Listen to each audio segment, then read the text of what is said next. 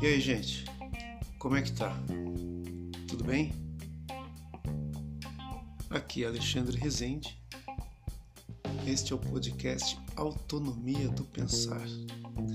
E eu quero convidar você a pensar junto comigo sobre uma prática do nosso cotidiano que tem exigido muita habilidade. Nós temos que transcender nossas capacidades mentais para poder conseguir realizar o um mínimo quando passeamos pelas gôndolas e prateleiras dos supermercados. Vamos lá?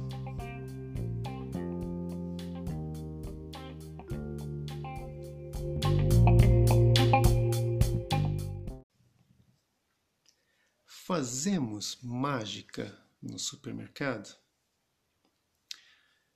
Olha, esta tem sido uma habilidade cada dia mais necessária né, pelo mundo, né, por conta das crises sazonais que o nosso sistema econômico mundial passa, mas em especia, específico, né, em especial, em específico aqui no nosso país, o Brasil, esta habilidade está deixando de ser uma habilidade, né? Não tem como você chegar nessa habilidade para decidir o que, que você vai colocar no carrinho, o que, que você vai deixar na prateleira, né?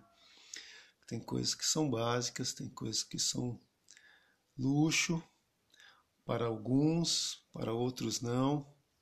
E é sobre essa natureza do que é básico, do que é supérfluo, do que pode deixar para depois, que eu gostaria de ativar a autonomia do nosso pensar para que a gente deixasse essa conversa mais próxima daquilo que me aflige e talvez possa afligir você que está me ouvindo.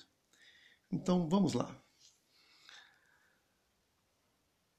Quando nós vamos, é, vamos supor que nós ainda não somos capaz de viver sem a proteína da carne. Então nós precisamos ir até um açougue, até um supermercado, comprar carne e a gente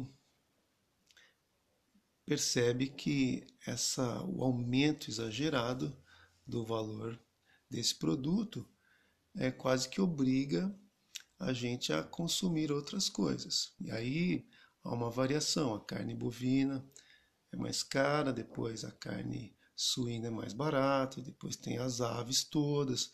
E aí você tem que fazer aquela verdadeira mágica que eu proponho na, no tema deste podcast. Será que fazemos mágica? Então, hora a gente compra linguiça, hora a gente compra frango, hora a gente compra hambúrgueres, né? E vai fazendo aquela mágica. E assim, ah, é bom diversificar, mas desde que essa diversidade ela não seja imposta pela fereza, né, da, pela, pela dureza do preço da carne bovina. Então a gente, ah, vamos fazendo uma mágica aqui, uma mágica ali. Isso se relaciona com os hortifruti granjeiros, né? tudo acompanha num colapso é, econômico mundial ou local, normalmente os preços vão puxando os outros preços para cima e normalmente também as rendas elas não acompanham né, essa elevação dos preços e aí isso começa a forçar a natureza da, nossa capacidade de fazer mágica dentro do supermercado. Aonde que eu quero chegar com isso, gente? Vamos falar em detalhes agora. É, eu gosto de café. Vamos lá, um exemplo. Então eu tenho aquela marca tal que se não for daquela marca tal, eu não gosto de beber café. E se eu trocar o café, vou ter aquela frustração toda vez que fizer o café, vou falar, nossa, eu queria, o gosto lembra, mas o cheiro não lembra. Então, então cada um de nós tem uma predileção por um produto ou por outro. E na medida do possível, nós não abrimos mão desse produto. Eu citei o café como exemplo, mas a gente pode citar algum tipo de carne, algum tipo de de, de, verdura ou de fruta, que é mais raro de se ter, precisa de um, um tempo maior para ela maturar. Então, ela, evidentemente que ela vai trazer é, no seu valor agregado o preço desse maior cuidado.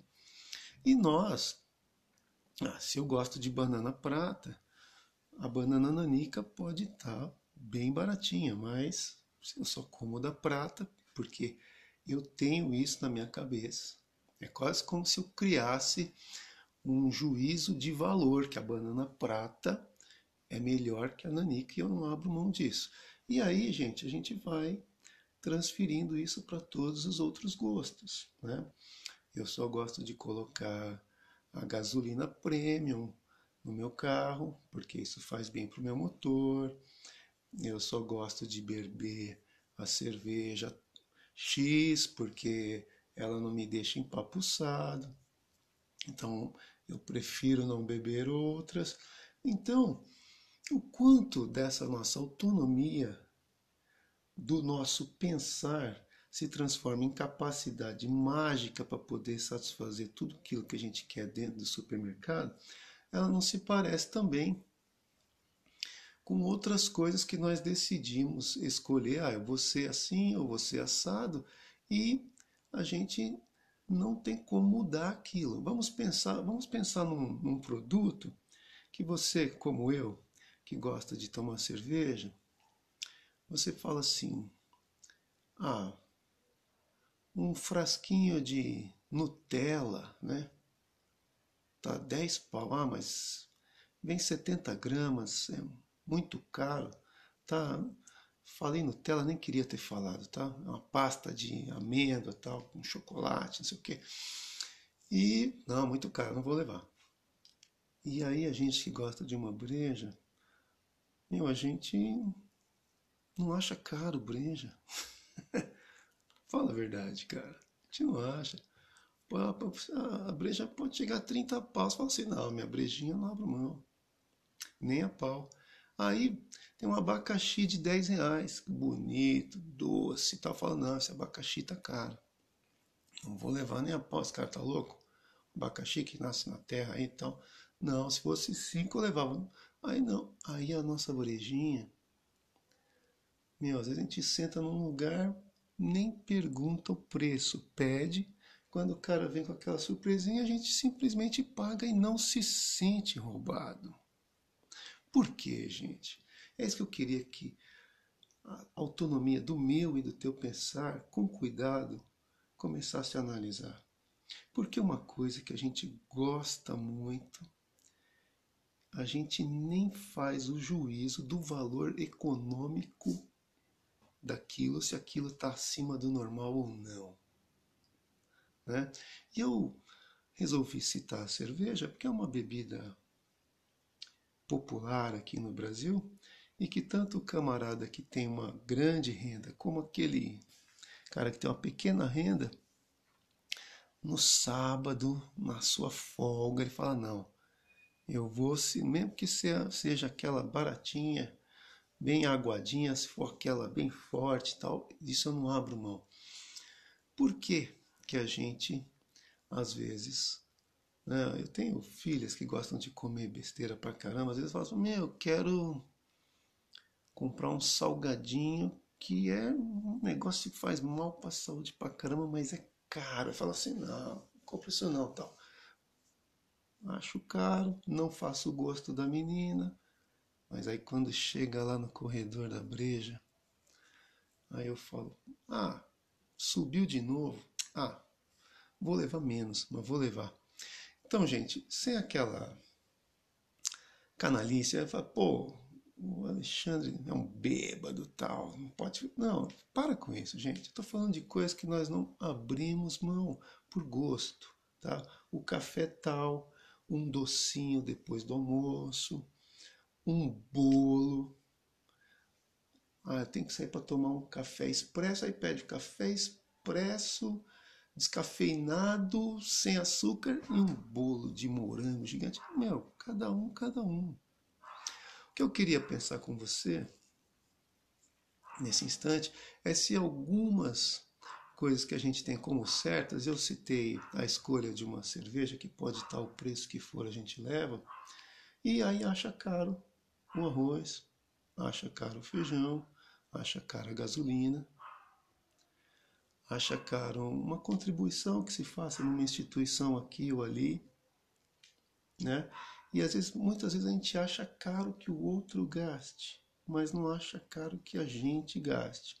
Então, com essa angústia que nós sentimos, essencialmente nós que estamos apertados nesse país de terceiro mundo, jogado e um cidadão bem-sucedido que ganha, vamos falar em valores, 10 mil reais, se fizer a conversão desse bom salário para os níveis de Brasil, para o dólar, não chega a 2 mil dólares, 1.800 dólares. Então, é, é, há uma grande preocupação quando nós nos tornamos mágicos no supermercado. Vai chegar uma hora que essa caixa de mágicas chamada cérebro, ela não vai conseguir mais produzir nenhum tipo de mágica, porque a coisa está ficando apertada. Então, a autonomia do pensar que eu quero trazer nesse terceiro episódio é: existem coisas que nós não abrimos mão por gosto e acabam fazendo mal para gente e as escolhas no supermercado seriam um ponto de entrada para a gente poder fazer essa reflexão e trazer essa reflexão para outras áreas da nossa vida. Por que, que eu não abro mão do sabão em pó tal? Porque ele realmente tira as manchas, rende, não vai manchar nenhuma roupa tal. E quando não se tem as reais condições de ter a satisfação de poder escolher todos os produtos da marca X e Y que a gente gostaria. E a gente acaba sendo corroído, consumido por uma coisa que está dominando o sistema, mas a gente, por teimosia, fala: ah, não, disso eu não abro mão, disso eu não abro mão. Será que a gente não transferiria isso também para as nossas posições políticas, ideológicas? E o quanto isso nos faria mal quando a gente é, escolhe ter cores preferidas, o amarelo canarinho, por exemplo, ou o vermelho, e quanto isso nos afastaria de pessoas queridas por essa simples opção de ah, eu gosto mais de amarelo do que vermelho, ou azul, roxo e tal. Então, quando eu falo fazemos mágica no supermercado, é que eu gostaria de ativar a nossa autonomia do pensar para que nós pudéssemos rever coisas que nós temos como certa. Por exemplo, ah, eu só tomo café melita. Ah, pode estar 50 reais o quilo, eu só vou, eu diminuo de um quilo para meio quilo, de meio quilo para um quarto. Ah, e se não vender de um quarto? Ah, eu vou arrumar um amigo para dividir, para comprar um quarto e dividir esse um quarto no meio. Será, gente? Será que tem coisas que a gente tem dado como certo e elas poderiam ser revistas? A autonomia do pensar quer somente trazer a experiência frequente do supermercado para que a gente possa confrontar coisas que nós temos como certas e que talvez possam estar nos prejudicando gota a gota devagarinho.